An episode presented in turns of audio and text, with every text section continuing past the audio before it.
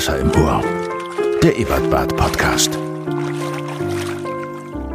Yeah, los geht's! Wenn Wasser eine Stimme hätte, es wäre diese Stimme, die Stimme von Ann-Kathrin Gorni und... Nito Torres. Das ist richtig, das bin ich. Wir sind die Arschbombe für eure Ohren. Wir sind der Clownfisch in eurer Anemone. Wir sind der Panda-Goldfisch in eurem zugefrorenen Gartenteich. Willkommen zur Winterausgabe von Wasser im Ohr. Yeah! Es ist aber auch gerade kalt da draußen. Es ist richtig Es kalt. ist richtig kalt, man möchte das Meine Haare sind eingefroren. Wie? Ich, auf, ich war in der Sauna und vom Weg äh, von der Sauna zum Auto sind meine Haare eingefroren. Wirklich. Ja, das kenne ich ja nicht. Vor langer Zeit musste ich für, wegen meiner Tochter eine Weile in Dortmund sein. Also gibt viele Leute, die wollen das nicht, dass man in Dortmund ist. Aber trotzdem, ich musste da sein und zwar für, ich glaube, so sechs, sieben Stunden und bin in die äh, ansässige Therme im, äh, Gott, wie heißt es da, Westfalenpark gegangen und dachte, da machst du jetzt schön gemütlich. Oh, die Kinder waren noch klein zu der Zeit und ich war dann nur, oh, ah, schön so einen Tag in der Sauna, ein gutes Buch mitnehmen und sich irgendwo hinlegen, entspannen. Das Wetter war gut, es war, es war kalt, aber es war so ein Sonnenscheinwetter, so wie jetzt gerade halt. Toll. Ja, eigentlich perfektes Saunawetter. Dumm war nur, es war Familientag. das heißt, die Sauna war voll mit Kindern. Das kann nicht wahr sein. Es war eigentlich keine Sekunde Ruhe. Super, Mama ist heiß. Ja, genau. Ich will nicht hier sein. Äh, warum sind die alle nackt?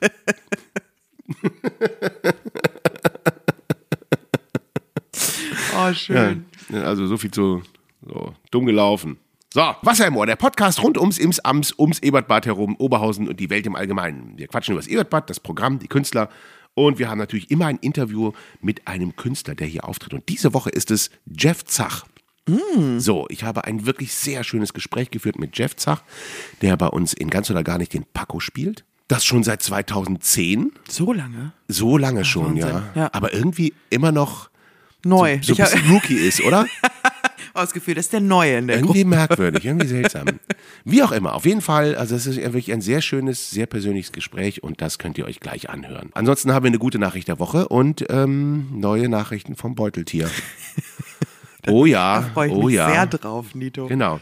Du hast eine gute Nachricht der Woche. Ja, ich habe ich hab, ich hab heute gelesen, dass ähm, Eichhörnchen sich küssen, um sich wiederzuerkennen. Ach, Weil die dann quasi überprüfen, ob sie den Geruch kennen. Ach. Das finde ich so wundervoll. Und äh, die küssen sich? Küssen sich, ich glaube Also, nicht mit Zunge oder so.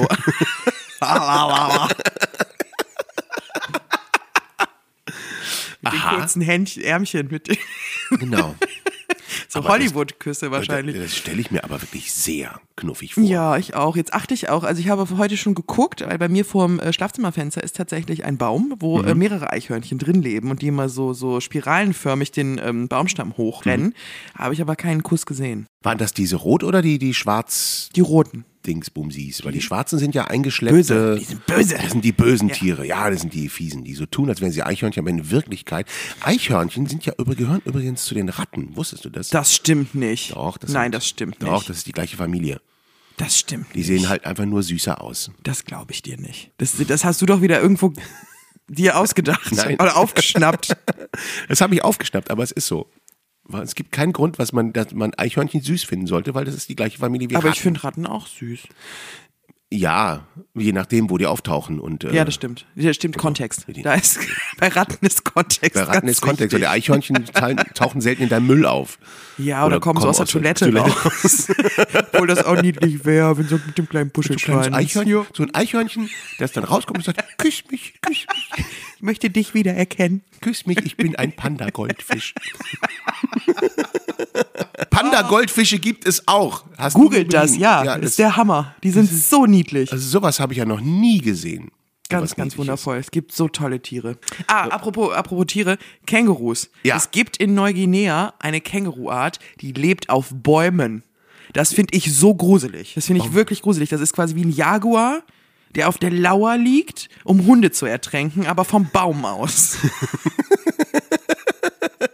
Die sitzen da überall in den Parks. Oh, eklige Tiere. Stell, stell dir mal vor, du gehst so durch, durch, durch die Gruger und du musst auf jeden Baum gucken, weil oben irgendwo so ein Bösartiges, garstiges Känguru ist, das dir in den Nacken springt Und dann schüttelt es mich und boxt und so. Über, über Instagram haben wir eine Nachricht bekommen Haben zum Thema wir? Hab ich Wombats. nicht gesehen. Ja, ja. Also nämlich, dass Wombats würfelförmig kacken.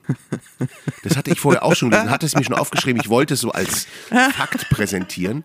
Wombats sind die einzigen Tiere, die würfelförmig kacken. Man weiß oder man glaubt zu wissen, warum sie das tun.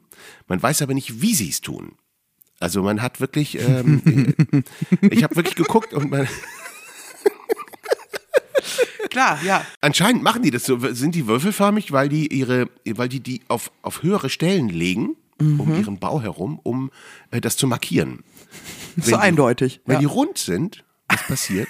Die rollen weg. Also einfach Natur, würfelförmig ne? kacken. Ist der Hammer. Das ist also was der, wer sich das ausgedacht hat schon wieder. Wahnsinn. Ich, hab, äh, ich glaube, es war Jochen Meimsheimer, der sagte, Wombats heißen Wombats, weil das das Geräusch ist, äh, wenn man sie auf den Boden fallen lässt. Wombats. Ja. Aber was wirklich spannend ist, was ich wirklich spannend finde, bei Wombats, es gibt zwei Arten von Wombats. Also eigentlich gibt es drei Arten von Wombats, aber eigentlich nur zwei, die sich unterscheiden. Das Nacktnasen-Wombat. Das trifft Woran man auch- erkennt man es? Das trifft man auch oft auf Dating-Seiten. Ja, definitiv. Und es gibt das Haarnasen-Wombat.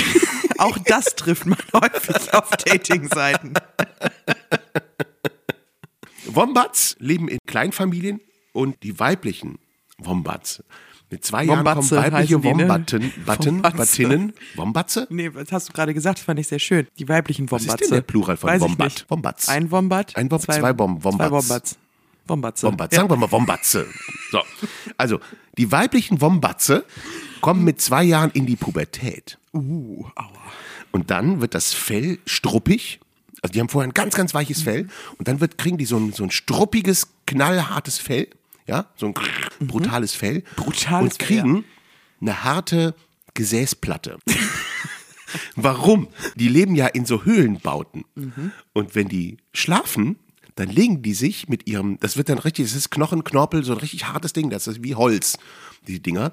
Ähm, und dann legen die sich mit ihrem Hintern zum, zum Eingang und verstopfen einfach mit ihrem? Arsch den Eingang. dann kommen keine Feinde rein. Das ist doch super, da hat man die Tür immer mit dabei. Ja, Toll. ja. Das ist ja der Hammer. Oder? Ist doch verrückt. Und, was noch lustiger ist, ist, dass die Wombatze Mädels, wenn die zwei, in- nach zwei Jahren in die Pubertät kommen, dann werden die aggressiv Nein. und vertreiben die Mutter. Uh, Ist das nicht? Okay. Echt aus ein, einfach verpiss Ja, dich. Ja, die vertreiben dann die Mutter aus Und dem dann machen Bau. sie die Tür zu. Und dann machen sie die Tür zu. also es ist wie, bei, wie, in einem, wie im richtigen Leben, Wahnsinn. oder? Wombatze. Ja, also vorsichtig. Seid bloß vorsichtig. Die, die tun so niedlich. Die tun so niedlich und dann zack. Jetzt, wo sogar Eichhörnchen Ratten sind, ne? Ja. Was ist denn noch auf dieser, was, auf was Dann- kann man sich denn noch verlassen auf dieser sich- Dann Welt? stehst du da als trauriges Elternteil, klopfst an die Hinternplatte deines Kindes und sagst, lass mich rein. Nein. Tür bleibt zu. Und dann ist mir neulich, neulich was aufgefallen. Ich habe merkwürdige Angewohnheiten. Habe ich, hat ja jeder sowieso. Hast du das auch, dass wenn du tankst, dass du tankst und erst auf dem Weg zur Kasse guckst, welche Nummer deine Tanksäule hat? Selbstverständlich. Und manchmal muss ich auch wieder zurückgehen. Auch manchmal noch so von aus der Schlange vor der Kasse, dass man nochmal so versucht, so durchs Fenster zu gucken und zu Ja, gucken, ja, welche genau. Zahl ist es. Ja. Genau, ob, obwohl man sich schon dreimal die ganze Ja. Zeit so gesagt hat. Tank, ne, drei, drei, drei, drei, drei, drei, drei. Oh, ein Schokoriegel. Ich kann mir auch keine vierstellige Zahl merken, wenn ich hier eine E-Mail öffne, um den Code dann da einzugeben. Ich kann mir das nicht Na doch, merken. nee, das kann da bin ich zu doof für. Nee, das kann das ich. macht Das- irgendwas mit meinem Gehirn, sagt mal Zahlen. Nein. Nee, ich möchte das nicht. Nee, das habe ich nicht. Nein, das kann ich. Meine Kontonummer, die konnte ich mir sofort merken. Aus irgendeinem seltsamen weißt du, wie Grund. lang die ist? Ja, mit allem drum und dran konnte ich mir die sofort merken. Das machte Pling, aber ich weiß nicht warum. Ich kann mir, kann das, das habe ich tatsächlich, ich verwechsel immer Polizei und Feuerwehr. Ich kann, 112 und 110. ja. Und 110 ist Polizei. Das ist und richtig, 112 ist Feuerwehr, ne? Aber in dem Moment, wo man es braucht. ist die Frage, ich verwechsel immer. Wie oft rufst du denn bei der Polizei und bei der Feuerwehr an? ich verwechsel immer. Jeden Tag. Zweimal. Nein, aber tatsächlich habe ich so ein, ach, das ist mir jetzt ein bisschen peinlich. Aber ich habe tatsächlich, ich rufe relativ häufig die Polizei. Weil du Nachbarn hast, die zu laut sind? Oder Nein, weil zum Beispiel, also das zeigst letzte, die Leute an, die in deiner Einfahrt parken? Ach, nein, das letzte Mal habe ich die Polizei gerufen, das ist noch gar nicht lange her. Da ist ein älterer, betrunkener Mann auf der Straße rumgelaufen. Und das habe ich als gefährlich empfunden. Und dann rufe ich die Polizei in solchen Fällen. Ich, also ich habe das, sag das da noch immer so. Ich sage, ich habe keine Ahnung, wen ich anrufen soll, aber ich möchte ungern aussteigen, aber das ist, sieht gar nicht gut aus, was der hier macht. Außerdem ist kalt.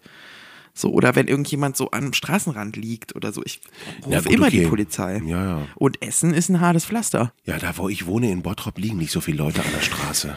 Die wohnen da. Ich glaube, ich habe einmal, weil irgend in Köln mal so eine Oma auf dem Zebrastreifen gestürzt ist und einen blutigen Kopf hatte. Oh. Es gab noch keine Handys. Dann dachte ich, okay, was machst du? Äh, äh, äh, ähm, dann haben sich haben Menschen um sie gekümmert und ich dachte, ich renne jetzt ins nächste Haus, klingel da und sag, ich möchte die Feuerwehr anrufen. Also Notruf, habe ich da geklingelt. Äh, hier ist eine, eine Frau gestürzt auf der Straße. Äh, klingeln Sie woanders. Ohne Scheiß. Wirklich passiert. Und dann habe ich woanders geklingelt und dann sagte der, ja, ja, dann kommen Sie rein, rufen Sie an. Also, Und der, war total genervt, weil das wohl ständig passiert bei dem. nein. Also das ist halt so eine sehr befahrene Ja. Kreuzung da auf der inneren Kanalstraße in Köln, in Nippes. Und dann ist ständig klingelt, klingelte bei dem jemand, um die Polizei anzurufen. Deswegen sind Handys erfunden worden. Dafür sind Handys erfunden worden. Und Gott sei Dank. Ja. Die haben ja einen Notruf einprogrammiert, das weißt du schon, ne? Dass wenn man hinfällt, dass die automatisch einen. einen das nee, dass du, dass du eine Notrufnummer. Ja, ja, das weiß ich. Das weiß ich. Du meinst, Damit dass, du dir nicht merken musst, ob du jetzt die Polizei oder die Feuerwehr anrufst. Das ist, das ist gut. Das ist, das werde ich mal das nächste Mal, werde ich darauf ja.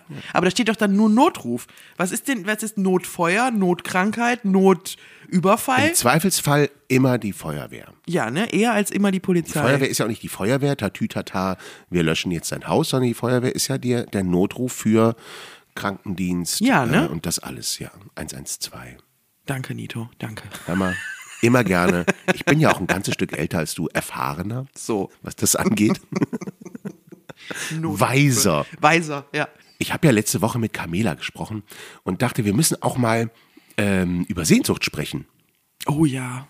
Über Sehnsucht, weil ich werde jetzt die Tage auch, weil die ja am Freitag hier spielt, die Susanne Hajo ist ja Malade, deswegen werde ich die dazu interviewen. Und die hat ja auch in Sehnsucht mitgespielt. Ja, die hat Camelas Rolle. Ja, ähm, Carmelas Rolle dann irgendwann ja. übernommen. Frau Hayo kannst du, die kannst du schicken. Kannst du, genau. Kannst du, die kriegt so einen Zettel, mach mal. Zack. So, du bist jetzt ein Panda-Goldfisch. Immer einwandfrei. Das wird kein Unterschied. Panda-Goldfisch kann die, mit Sicherheit. Natürlich kann die das, die kann alles. Sehnsucht Überlege ich gerade, ob wir die immer anrufen, wenn Notfall ist. Genau, scheiß auf 112, Ja. ruf Susanne Hayo an. Genau. Ja. Die kriegt das hin. Sehnsucht war 2009, ist das richtig? 2009, ja. Zusammen mit äh, Steffi Überall, mit Camila De Feo, als Camila De Feo, mit Dir? mir Und mit Konstanze Jung. mit Konstanze Jung. Das war ein wirklich schönes Stück. Das war toll. Das war wirklich schön. Das hat so viel Spaß gemacht. Das Spielen war so schön. Ich Und hab mir letztens, immer wieder, ähm, gef- immer wieder äh, angesprochen. Ich habe ja letztens mir alte Aufnahmen angeguckt Ja. davon und zwar komplett. Also ich habe mir beide Teile komplett angeguckt. Das ist der Hammer gewesen. Euer Ende, du und Konstanze. Ah, es war, ich muss jetzt noch weinen, wenn ich sehe. Oh ja. Es ist wirklich, also dieser Opener vom zweiten Teil, wo sich so mehrere Songs sind, es ging schon sehr um Musik. Es war Es sehr war viel Musik, ja. Es war viel Musik. Es wurde viel Ja. transportiert Ja. über Musik, natürlich. Diese Grundsituation, vier Damen beim Gynäkologen, Mhm. jede mit ihrer eigenen, mit ihrem eigenen Riesenproblem und alle haben irgendwie irgendeine Sehnsucht. Und das war echt ein, als wir in, in Lutherbeck waren und es war alles eingeeist. Oh ja, war irgendwie, die ganze Steg, Produktion ne? war so magisch. Ja, das stimmt. Weil dieser eingeeiste Steg, der ja auch auf dem Pla- Plakat mit drauf war, Der echt ist übrigens. Auf dem Ja. Plakat denkt, dachte man ja tatsächlich, das ist Photoshop, aber der war einfach echt. Der war einfach echt. Ein Meter hohes Eis von der Ostsee. Und dann haben wir hier wirklich, wirklich also wir haben hier echt ein paar Feuerwerke abgebrannt damit, finde ich. Es war Total. Dieses ganz einfache, schöne Bühnenbild, tolle Musik, tolle Playbacks vom Manni hat die gemacht. Ne? Mhm.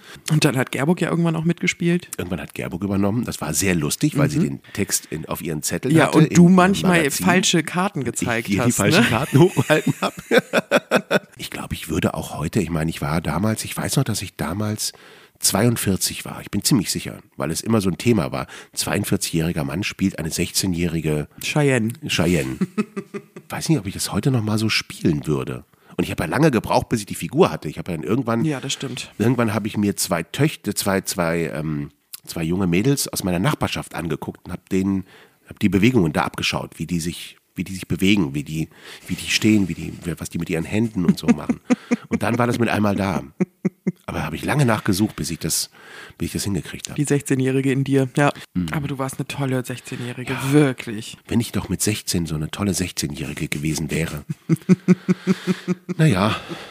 Ich habe jetzt ein Klassenfoto mit sich, hat, es hat eine alte Klassenkameradin, hat sich, hat sich per WhatsApp, äh, Facebook, hat sich gemeldet und hat mir ein altes Klassenfoto geschickt.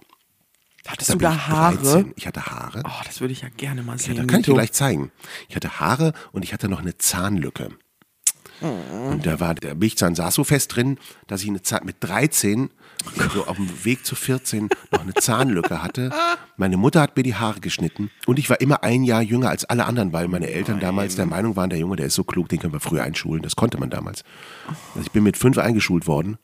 Ich war immer ein Jahr zu jung, ich war immer einen Kopf zu klein und hatte keine schöne Pubertät in meiner Oh Klasse. Mann, das klingt ganz, traurig. Ganz fürchterlich. Es war echt uäh. eine, eine Scheißzeit. Eine Scheißzeit an alle Eltern. Die Kinder haben eine Scheißzeit, glaubt mir. Schneidet ihnen nicht die Haare. Auch wenn sie nerven. Wir haben einfach eine Scheißzeit. Das Programm der Woche. Ja, äh, wir starten. Genau, jetzt morgen Christian Ehring. Sonntag, der 14. Januar. Ja. Es gibt noch genau drei Tickets.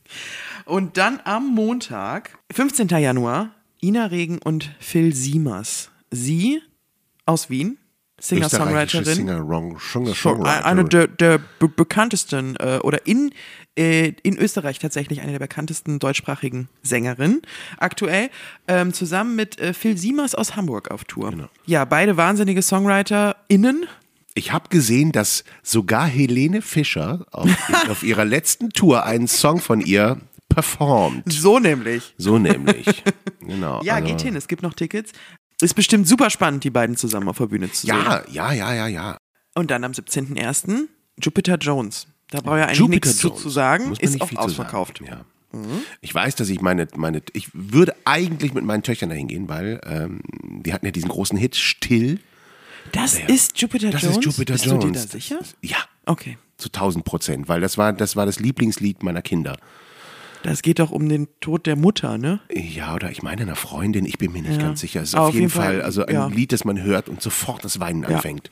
Am 18. Januar Suchtpotenzial. Das ärgert mich, dass ich die nicht sehen kann. Ach, es ist so, es macht so Spaß. Ich habe die so gern, die beiden Damen. Das ist, ähm und Julia von Suchtpotenzial wird ja bei Herzscheiße mitspielen. Das ist die mit den dunklen Das Haaren ist, von den genau, beiden. das ist die mit den dunklen Haaren. genau. Die wird im Juni spielen wir Herzscheiße. Genau. Und, da dann- ist sie dabei. Ja, Das wird, glaube ich, großes Kino. Ja, die Geile Sängerin, richtig Wumms und so lustig. Ja, die sind beide so. Ich finde einfach, was die machen, es ist so geil. Es ist so, ähm, so Rock'n'Roll. Hm. Ist sowieso nicht ausverkauft. Ja, weiter Was nicht geht's. heißt, dass alle Vorstellungen ausverkauft sind. Nein, deswegen sagen wir Streut das bitte ja diese auch. mehr nicht. ja, das stimmt. Das hatten wir tatsächlich. Es gab mal eine Zeit, da wurde immer gesagt, es ist eh alles ausverkauft. Da gehen wir gar nicht gucken. Genau. Das stimmt nicht. Nein. Einzelne Sachen ja, und das ist sehr gut für uns. Also freut euch darüber. Aber ähm, in dieser Woche hättet ihr mehrfach die Möglichkeit, noch zu uns zu kommen. Zum Beispiel am 21. Januar zu Tristan Brusch, der macht deutsche, Deutsche Musik. Musik, Also ja. muss es ein Tristan Brusch auch sein. ein Singer-Songwriter, aber ein bisschen, ähm, ah, was sagtest du gerade, eher so Element of Crime. Ja, genau. Leider bin ich am 21. erst wieder aus dem Urlaub zurück. Deswegen. Aber da gibt's Karten für. Da gibt's Karten. Tristan Brusch. Da Hört euch das mal an. Das ist echt, das kann man sich wirklich anhören. Das ist eine schöne Musik. Genau. Und das war's auch schon. Das ist ja, Ja. der Sonntag. Das war's mit der Woche. Eine super musikalische Woche. Comet, Und ich meine, es ist eiskalt draußen. Pff, Genau, lasst euch die Ohren und die Herzen erwärmen. Genau, das kann man sehr schön abends ins Ebertbad. Da ist es warm. Da Wir haben ja auch Getränke. Heißgetränke, ne? Ja. Also nur Tee und Kaffee, aber kann man ja Jägermeister reinschütten.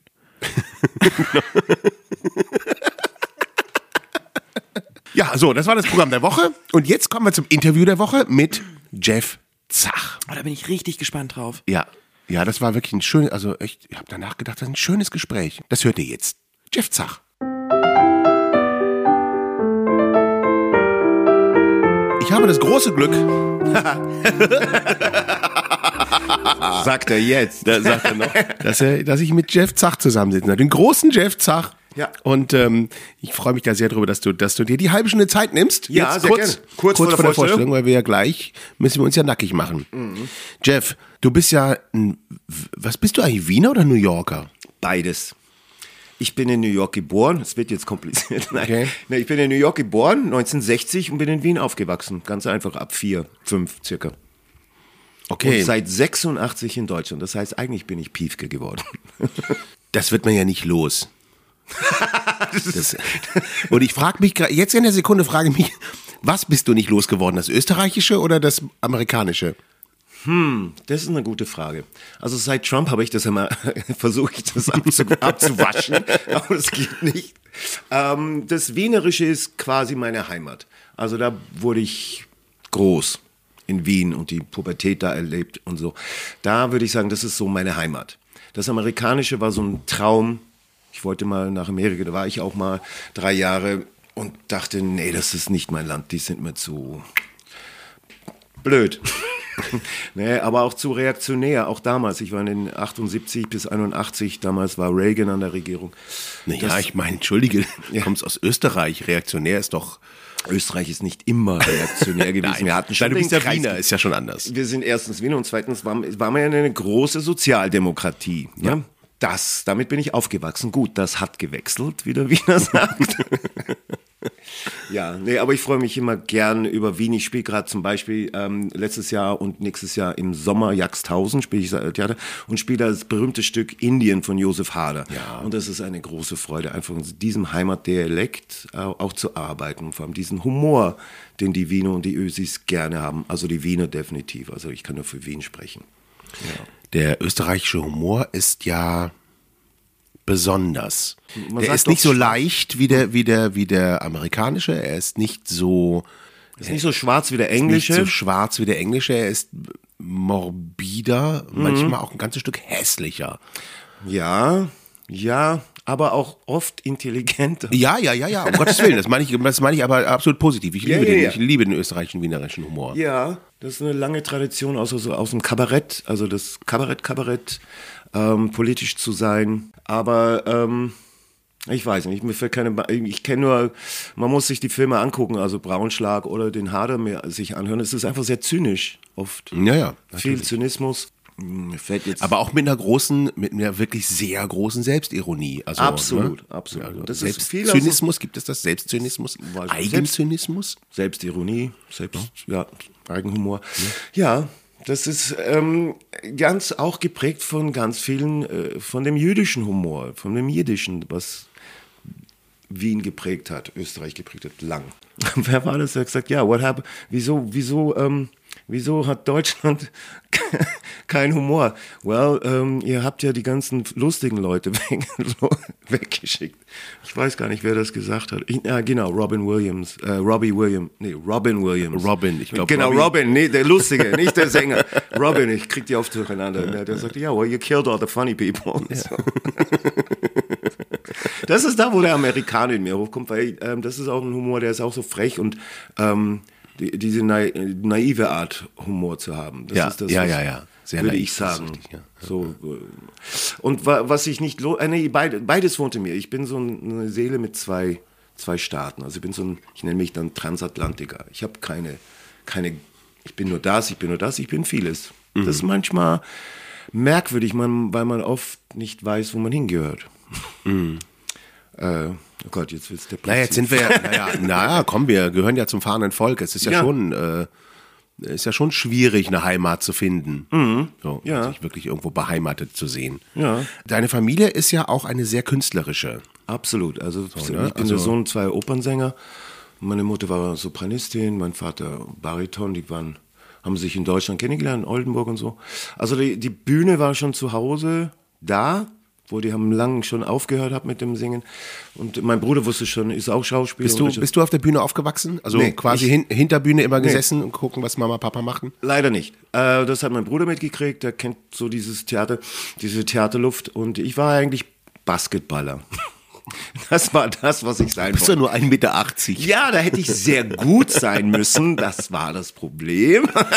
da muss man technisch gut sein und gut springen. Gut springen konnte ich. Aber das war so, Sport, Sport war so mein Ding. Und ähm, auf jeden Fall nicht das, was der Papa macht, ist ja klar. Aber irgendwann nach den Jahren in den Staaten ist mir klar geworden, äh, so einen richtigen Job weiß ich nicht. Und dann war da die Frage, ob ich Sänger werden sollte. Das hat mein Vater mich gefragt. Ich sagte, äh, weiß ich nicht. Hm, acht Stunden üben täglich, hm, nicht meins. Aber ähm, er hat so was Cooles gesagt. Er sagte, wenn du ein Talent hast, dann bist du diesem Talent gegenüber verpflichtet. Und ich dachte, boah, das ist ein Hammersatz, vor allem, weil ich relativ, also in den drei Jahren starten war ich nicht so oft nüchtern.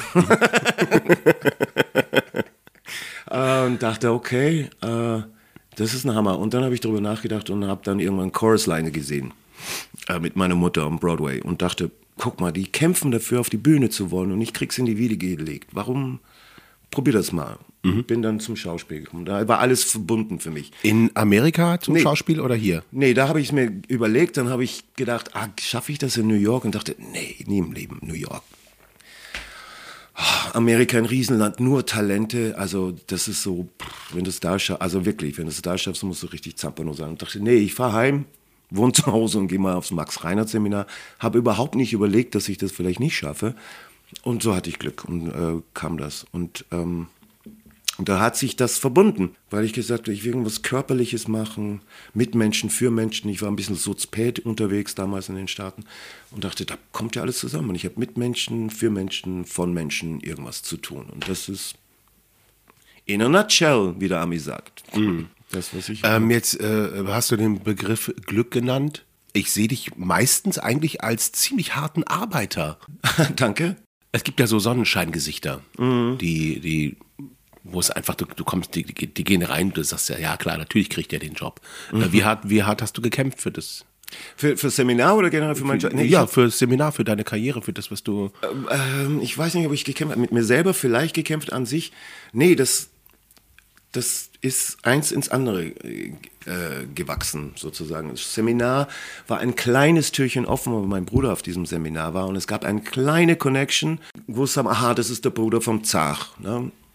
Und da hatte ich ein schlechtes Gewissen, weiß ich noch, habe ich mit meinem Bruder gesagt, Jeff, vergiss das, Hau, gib Gas. Ne? Wenn du irgendwie so eine kleine äh, Introduction bekommst oder so ein, so, ein, so ein Türchen auf, dann gucken die extra streng. Das heißt, gib Gas. Und dann hat er gesagt, "Dech, Jeff, denk da einfach, das sind alles Arschlöcher. das hat funktioniert. Nee, und so habe ich einfach ähm, Stress wie jeder bei einer Aufnahmeprüfung gehabt. Nur dieses kleine Türchen hat mir geholfen. Ich bin mm, nach einem halben Jahr rausgeflogen, weil ich mich mit einem sehr strengen Sprechlehrer ange, ange, angedingst habe. Also das ist vielleicht der Kampf, der Kampf des der Hybris oder der große Goshen haben. Weil der Herr Koblenzer hieß der, Gott, ich weiß nicht, ob er noch lebt, auf jeden Fall ein sehr guter Sprechlehrer. Der war sehr streng. Es war damals für uns der Piefke, sehr strenger Jordan, immer so mit Jägerhemden und Jägerhosen. So, und der war immer sehr pünktlich. Ne? Und da war ich drei Minuten, eine Minute, zwei Minuten zu spät und dann hat er mir einen Vortrag gehalten, wie wichtig Pünktlichkeit ist und alles Mögliche. Und ähm, dann hat er lang geredet und ich habe gesagt, Entschuldigung, und Sie halten hier alles auf, Herr Zach. Und ich sage, Entschuldigung, ähm, ich bin nur eine Minute zu spät gekommen. Ähm, ähm, es dauert deswegen so lange, weil Sie, halten die Stunde auf. Das hat er nicht gemocht. Ne? Also Sie, äh, so, dann habe ich Kontroll, egal, bla bla bla, Kontrollprüfung rausgeflogen. Und dann musste ich hart arbeiten. Ja, hat mein Vater mir gesagt, äh, Jeff, jetzt erst recht. Und dann habe ich meine Rollen äh, gearbeitet und kam dann da rein und, äh, und habe es geschafft. Also ich habe alle wieder überzeugt. Außerdem fanden die das doof, weil die gemerkt haben, dass ich ein Talent habe. So. Und äh, das war so der, der, der steinige Weg. Das war eher durch meine Frechheit, Dummheit. So, ansonsten aber alles, was mich so weitergebracht hat, ähm, ich ja, oft bin ich im richtigen Moment, im richtigen Augenblick gewesen. Also zum Beispiel ein Kollege, Daniel Berger, äh, in Düsseldorf, da kam ich über einen Regisseur ähm, hin, David Muchter Samurai, und dann kam ich nach Düsseldorf. Der, Daniel hatte ein Vorsprechen hier in Oberhausen beim Klaus Weise und sagt Jeff, komm mal mit. Er wollte eigentlich nur die gegeneinander zocken, damit er seine Gage erhöht in Düsseldorf. Und er hat gesagt, komm mit, just in case. Und so kam ich mit und dann Also es ist wieder mein Bruder, dem habe ich einiges zu verdanken, weil der Bruder war hier schon engagiert, weil die kannten sich, der Weise und mein großer Bruder, der Franz Klaver. Und ähm, ich so, äh, sag mal, Klaus, suchst du noch Leute? Und er so, ja, wieso brauchst du einen Job? Sag ich, ja, ja gut, komm Montag vorbei. Und er so, weil ich noch vorhin gesagt habe, ja, äh, vielleicht kennst du mich, ich bin der Bruder vom Xaver. Und so, ja, ja, ich kenne dich, weil ich in Bonn gearbeitet habe. Und er hat auch in Bonn gearbeitet. So, so kam Klaus das. hatte, Klaus hatte ein super Näschen für, ja, für Leute. ja, definitiv. Also das Ensemble, was wir, wo wir uns kennengelernt haben, äh, damals überlappend, das war schon eine geile Zeit. Das war ein, gerade wäre mir fast der, fast der Begriff Giganten rausgerutscht, aber es war so ein, so ein Haufen, so ein Haufen Felsen. Absolut. Fand ich. Ja. Also wirklich super Typen. Ja. In aller Reihe. Typen und Typinnen. Ja, super, hat er richtig gut gemacht. Äh, bin froh, dass ich dazugehört habe. Ja, ja, und so, so kam das. das. Also, aber dann, genau, da gehe ich einmal mit, dann, dann kommt das zusammen, dann bin ich mal da, dann treffe ich da jemanden, dann will mich der Goritzky in, in äh, Schwäbisch Hall und dann treffe ich den und dann treffe ich eine Kollegin, die mir eine Agentin organisiert und mittlerweile funktioniert, also ich kämpfe nicht oder es ist, vertraue dem Universum. Ich, ist ein bisschen blöd, aber ich denke, äh, das, ich krieg schon das, was ich, was mir zusteht. Also das ist schon, manchmal gibt es schon die Momente, wieso hat der den Job und ich nicht? Ich bin doch viel besser. Aber Also diese die, die Aussage, ich krieg schon das, was mir zusteht, würde ich jetzt jemandem, jemandem zurechnen, der eine gewisse Seelenruhe in sich trägt. Mittlerweile. Mittlerweile. Also das, die Seelenruhe, die war lang nicht da. Also ich habe auch viel getrunken. Das, das ist, ja, das hat sich geändert. Also ich habe da mich so weit in dem Theatersaufsystem gearbeitet, dass ich ein Alkoholproblem bekommen habe. Und das hat sich dann seit 2015 geändert und bin jetzt trockener Alkoholiker. So, ähm, das nenne ich so. Ich merke gerade, ich kriege Gänsehaut, weil ich es ausspreche. Das tue ich selten, aber äh, ist es gut. Also es tut gut und ich habe ganz große Vorbilder, die äh, ähnliches Problem haben, ähm, weil man, weil wir eh alle unter einem kleinen Minderwertigkeitsding leiden und dann das Selbstwert ist immer so ein, so ein Thema, für, auch für die großen Schau. Also wenn man, wenn man irgendwelche Robert Downey Jr. hört oder all diese großen Willis, die haben alle das, dieses selbe kleine Kind in einem und sagt, ich, hallo, seht ihr mich, hört ihr mich und und dann Alkohol versucht, das zu übertünchen, macht es aber nur schlimmer. Da war ich la lang dran. Und äh, jetzt wurde die, die Seelenruhe, ja, die ist so langsam entstanden. So ab 50 ging es, gut, da wurde ich Vater. Das war erstmal Alarm. Da war nichts mit Ruhe. Da war nichts mit mit Ruhe, kannst du mir nicht erzählen. Nein, null, null. Ich war vollkommen überfordert. Und das habe ich jahrelang gedacht, ah, das kriege ich hin. Nein. Und das ist blöd, wenn man sich nicht zugesteht, zu sagen, nee, ich schaffe es nicht. Entschuldigung, ich, äh, na. so. Und das, man muss es ja können. Oder Mütter, die sagen, ja, wieso, äh, ich, ich bin auch überfordert. Es ist, es ist ein Hammer. Und wenn man keine Großeltern hat, wir haben beide keine, also keine, also, ja, die Helfer, wenn die nicht da sind, dann bist du einfach nur auf dich gestellt. Und Wir haben es gut hingekriegt. Aber so. Und irgendwann war das Zeit, dass ich gesagt habe, so, ähm, ich kann nie, also ich bin mir dann, okay, ich will jetzt nicht viel über Alkohol reden, aber das ist ein Thema, Ja, ne, das mich bitte, begleitet bitte. hat. Ja. Äh, und da habe ich mich als kleiner Kind, als kleines Kind gesehen, wie ich Angst hatte vor meinem Vater und dachte, ne, das will ich meinem Sohn, der Lennart, dem will ich das nicht antun. Und ich gesagt, so, jetzt muss was passieren. So. Und dann, also nicht nur ich habe gesagt, es muss was passieren. Susanne hat gesagt, jetzt muss was passieren. Und äh, ja, und dann seitdem arbeiten wir da dran. Oder ich arbeite dran und es läuft. Und da entsteht vielleicht diese Seelenruhe, weil ich mh, mir Sachen eingestehe. Also Seelenruhe nicht. Ich bin immer noch manchmal getrieben von meinen Idioten. Das hier. Wer hat es? Irgendeiner. Glaub nicht immer alles, was dein Hirn dir sagt. Genau. So Du darfst der nicht alles Klassiker. glauben, was du denkst. Nicht alles glauben, was du denkst, genau. Und das ist hilfreich, wenn man es ausgesprochen hört und sich damit beschäftigt, kann ich nur jedem empfehlen, weil wer die Welt und die Social Medias und alles sagt dir, du musst besser, besser, besser sein, anstatt zu akzeptieren, wer du bist. Und mein großes Thema war Akzeptanz. Und äh, habe dann einen, einen Therapeuten gefunden, der genau das ACT, interessant war, äh, Acceptance Commitment Therapy. Und witzigerweise Act to Act heißt Schauspielen auf Englisch.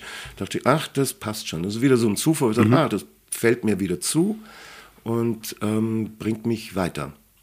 Und seit dem ganzen Kladderadatsch, seit 2015, entsteht sowas wie eine Ruhe. So, äh, so. Aber trotzdem habe ich immer dieses Glauben am Universum. Ich bin ausgetreten aus der Kirche, aber irgendwas ist da. Ne? Irgendwelche Energien sind da. Da ist ein Gedanke, ein, ein Wunsch, und sagt, das wäre cool. Und dann fällt es mir einem zu. Also es ist merkwürdig, aber so Sachen sind mir immer wieder passiert. Ja, natürlich. Also wenn man den Dingen offen gegenübersteht, dann, dann kommen Sachen. Selbstverständlich. Trotzdem, ich finde den Begriff Zufall, das fällt mir zu.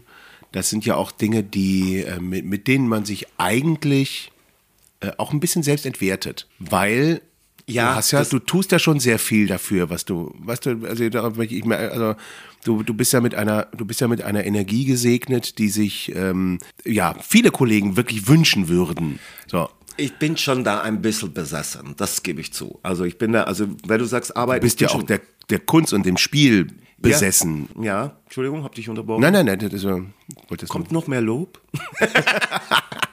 nicht mehr, das war's, bis Ja, hierhin. okay, danke. Ab jetzt kommt nur noch, Nee, äh, das stimmt. Also das ist die- die Arbeit, die ich habe, das ist schon, dass ich nicht, ähm, weil mir wurde, mich wurde mal, mich, mir, Deutsch. Okay. I was asked.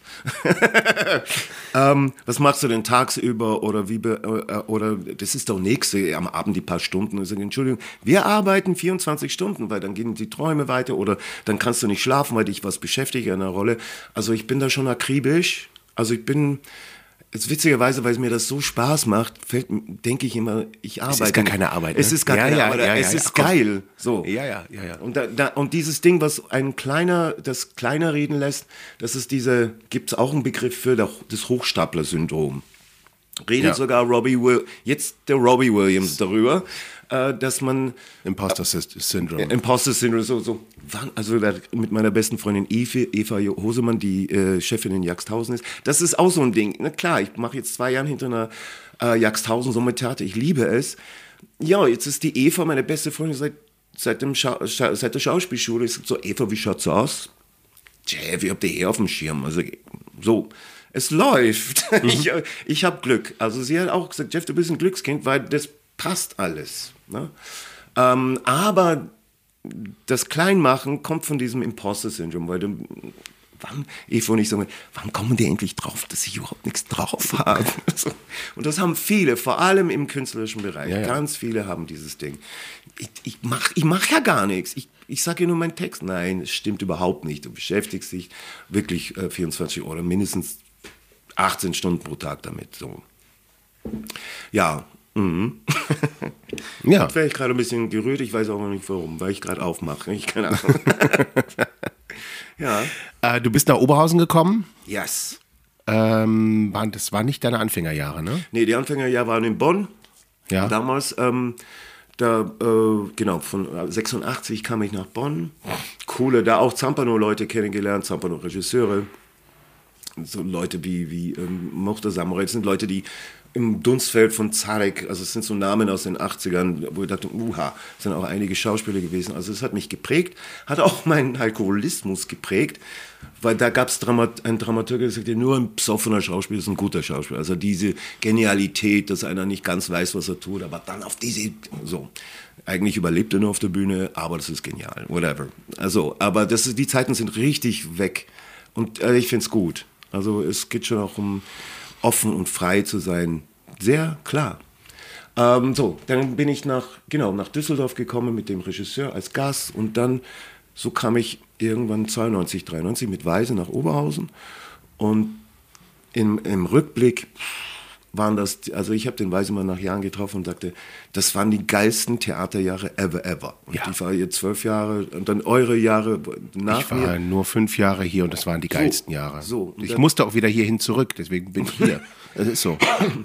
Und das ist, da, da schließt sich so aus, ein kleiner Kreis. Wir haben ganz viel schönen Quatsch gemacht und dieses, also schön Trash-Comedy-Kram. Und das ist jetzt hier mit dabei. Ja. Und äh, ich so, ja, ah, es fühlt sich einfach gut an. Auch, auch ernste Sachen zu spielen, ist schon geil. Also ich freue mich schon auch, dass ich den Richard den dritten spielen durfte oder Shylock. Wichtige Rollen, Staatstheater. Ja, ist geil, toll und auch wichtig. Und äh, äh, das hat mich geprägt. Und jetzt weiß ich, ich kann was, aber es ist einfach geil, hier zu strippen. Das ist schon schön, ja. Und als ich das gemacht habe, dachte ich, nee, ich mag nicht mehr fest ins Ensemble. Okay, fest im Ensemble, jetzt bin ich seit 15 Jahren fest in ganz oder gar nicht, die Stripper, ja. Aber Ja, es ist ich, wär- ich trotzdem wäre jetzt, wär jetzt genau dahin gerutscht, jetzt zu ganz oder gar nicht, nämlich 725 Vorstellungen haben wir jetzt. Du hast ja mindestens 500 gespielt. locker, also seit 2010. Wenigstens 500. Ja, ne? locker, locker. So. Warum ist es so besonders? Weil es so besonders deppert ist. es ist so geil. Es ist, ähm, besonders ist es erstmal die Mannschaft, euch, also hier reinzukommen, war schon ne, vom, vom Stadttheater hier in, also eher etwas, was ich liebe. Also es ist trashig, trashig meine ich absolut positiv, also, ne, äh, also keinen schlechten Witz zu lassen oder guten Witz. Was es besonders macht, seid ihr. Also, also ich bin jetzt Teil des Teams, aber überhaupt reinzukommen, war jeder hat egal, es ist wie Sport, es ist wie Handball, es ist wie Basketball. Jeder schmeißt sich Bälle zu, wenn einer äh, den Ball fernlässt, fängt der andere den auf. Es ist einfach das, was ich liebe. Und Theater ist eine Gemeinschaftsarbeit. Und das war damals bei den Bullen so. Es ist, wir, wir rocken das gemeinsam. Nicht, da ist irgendwie eine Hybris unterwegs und wir müssen dem dienen, dem Herrn Solisten. Nein, eben nicht, sondern wir arbeiten zusammen. Das, und überhaupt die, der Humor. Und das ist, also ich war sehr dankbar, dass ich hier äh, landen durfte, weil ich dachte, ah, das hat mir so gefehlt damals im Stadttheater, das zweite Stadttheaterjahr. Als ich mit Lepper herkam, dachte, ah, wo ist denn der, der Spaß? Ja, Da, wo man einfach nur Quatsch macht und Lieder singt und die Umtexte. Das war so ein bierernst und Das, Theater. das war der Grund, warum ich Bonn verlassen habe. ah, da wurde es ernst. Oder? Ja, ja, Bonn wurde, ein, wurde, die hatten, die Zuschauer trugen alle so einen Aktenordner unter dem, unterm Arm und das war dann irgendwann, das war nicht mein Ding. Und es war auch, ich war damals so enttäuscht, äh, als ich äh, gekündigt habe, zu Klaus gegangen bin und gedacht habe, ey, wir haben so viel miteinander gehabt und so. Und er lächelte mich an und er lächelte, ich dachte, jetzt kommen Tränen oder irgendwas. Nein, er lächelte mich an und sagte, ja, ich glaube, das ist die richtige Entscheidung. Mach das mal. Ja. Und ich ging raus aus dem Büro und dachte, ey, sag mal, was, hä? Wenigstens Und was soll ich doch sagen? noch ein Jahr oder so. Äh, ja, oder oh, das tut mir fürchterlich leid oder irgend sowas. Mhm. Nein, gar nicht. Er war, hat mir äh, alles Gute gewünscht und gesagt, ich glaube, das ist die richtige Entscheidung für dich.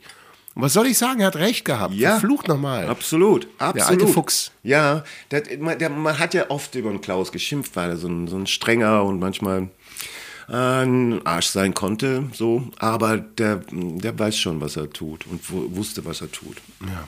Was hat er mir gesagt damals? Ja, Reisende soll man nicht aufhalten oder sowas ähnliches. Weil ich ihm auch gesagt, Entschuldigung, ich sitze immer da auf der Bank. War schon als Basketballspieler immer auf der Bank. Ich will in die erste Mannschaft. Ja, Jeff, das siehst du richtig. also, hätte ich, da habe ich auch gehofft. Kannst du vielleicht sagen, ja, du gehörst, mm, ja, das ist so, ja gut, ähm, ja, so ist es. Egal, jetzt bin ich hier und ich bin auch froh. Jeff. Ja. Vielen Dank, dass du die Zeit genommen hast. Ich danke dir. Ich danke dir Ich hoffe, und, du kannst. ähm, ja. ne? Und ähm, Es quietscht hier. es ist keine Katze, es ist keine Maus, es ist eine Tür nebenan. Okay. Und ja, hör mal, wir gehen gleich raus und zeigen unsere Schniedel, oder? Ja, mach mal. Würde ich mal sagen. Ja. Danke, perfekt. Jeff. Ich danke dir, Nito. Bussi.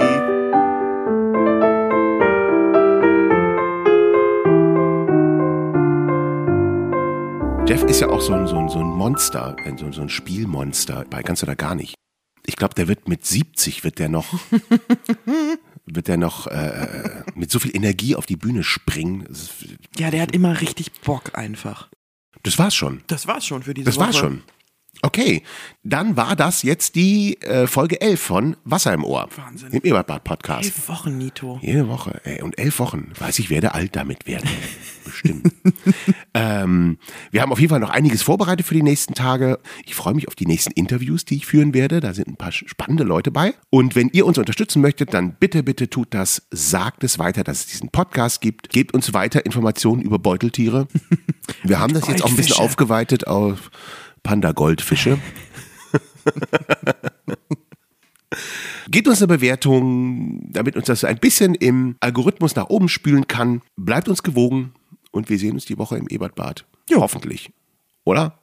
Mit Sicherheit. Ja, finde ich gut. Alles klar. Dann sag ich jetzt, ich brauche dringend eine Arschbombe. Unbedingt. Und Arschbombe!